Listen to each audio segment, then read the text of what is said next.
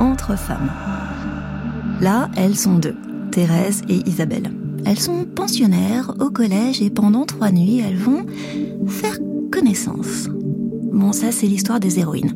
Mais ce qui est tout aussi passionnant, c'est l'histoire du texte lui-même. Violette Leduc, l'autrice, a écrit les aventures de Thérèse et Isabelle en 1954. Ces aventures devaient être publiées l'année suivante, mais elles seront finalement intégralement censurées.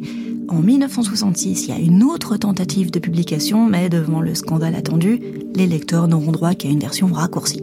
Il faudra donc attendre l'an 2000 pour lire Thérèse et Isabelle en entier. Si vous faites le calcul, ça veut dire que les deux jeunes amantes auront mis 46 ans à arriver jusqu'à nous. Aujourd'hui, le texte complet est publié chez Gallimard, et pour la lecture, c'est Marine Hans. La main suivait les veines, descendait. La main s'arrêta. Mon pouls battait contre le monde Vénus de la main d'Isabelle.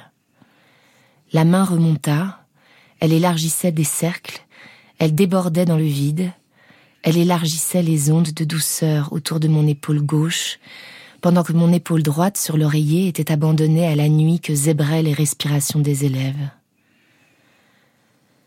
J'apprenais le velouté dans mes os, l'aura dans ma chair, l'infini dans mes formes. La main traînait, emmenait des rêves de linon. Le ciel mendie quand on vous caresse l'épaule. Le ciel mendiait. La main remontait, ajustait une guimpe de velours jusqu'au menton.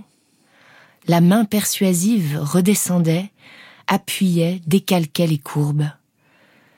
À la fin, ce fut une pression d'amitié. Je pris Isabelle dans mes bras.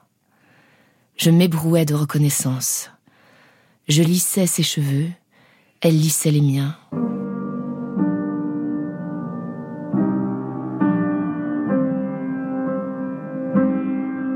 Vous me voyez? Dit Isabelle. Je vous vois. Moi aussi je veux donner. Écoutez. Non, rien. Elles dorment et celles qui ne dorment pas ne nous dénonceront pas. Je veux vous donner. Elle me coupa la parole. Elle se glissa dans le lit. Elle embrassa les cheveux bouclés. Des chevaux cria une élève. N'aie pas peur. Elle rêve. Donne ta main. dit Isabelle.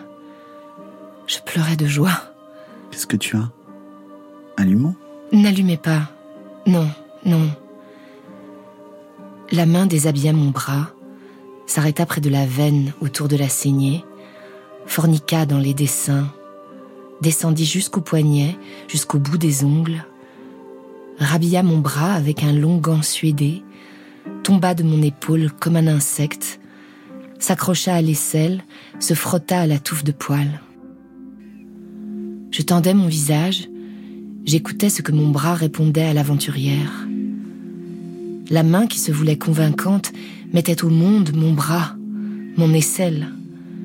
La main se promenait sur le babillage des buissons blancs, sur les derniers frimas des prairies, sur l'emploi des premiers bourgeons. Le printemps qui avait pépié d'impatience dans ma peau éclatait en lignes, en courbes, en rondeurs. Isabelle, allongée sur la nuit, enrubanait mes pieds, déroulait la bandelette du trouble. Les mains à plat sur le matelas, je faisais le même travail de charme qu'elle. Elle embrassait ce qu'elle avait caressé, puis, de sa main légère, elle ébouriffait et époustait avec le plumeau de la perversité. La pieuvre dans mes entrailles frémissait. Isabelle buvait au sein droit, au sein gauche. Je buvais avec elle. Je m'allaitais de ténèbres quand sa bouche s'éloignait. Les doigts revenaient, encerclaient, soupesaient la tiédeur du sein. Les doigts finissaient dans mon ventre, en pavé hypocrite. Un monde d'esclaves qui avait même visage que celui d'Isabelle éventait mon front, mes mains, elle se mit à genoux dans le lit.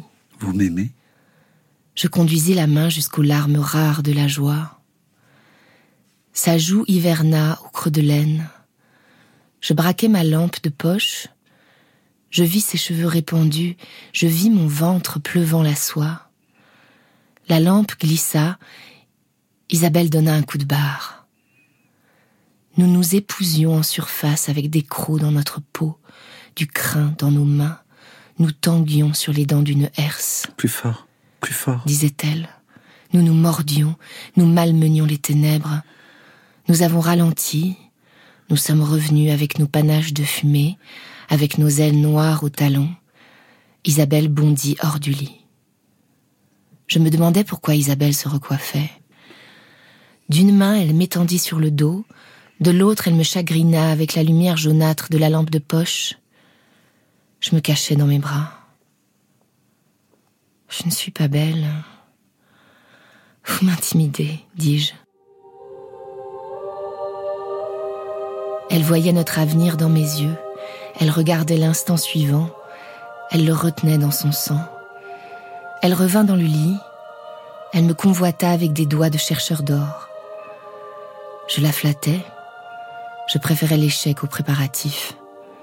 Faire l'amour dans une bouche me suffisait. J'avais peur et j'appelais au secours avec mes moignons. Deux pinceaux se promenèrent dans mes replis. Mon cœur battait dans une taupinière, ma tête était pleine de terreau. Soudain tout changea. Deux doigts contrariants me visitaient. Que la caresse est magistrale, que la caresse est inévitable. Mes yeux clos écoutaient, le doigt effleurait la perle, le doigt attendait. Je me voulais spacieuse pour le seconder.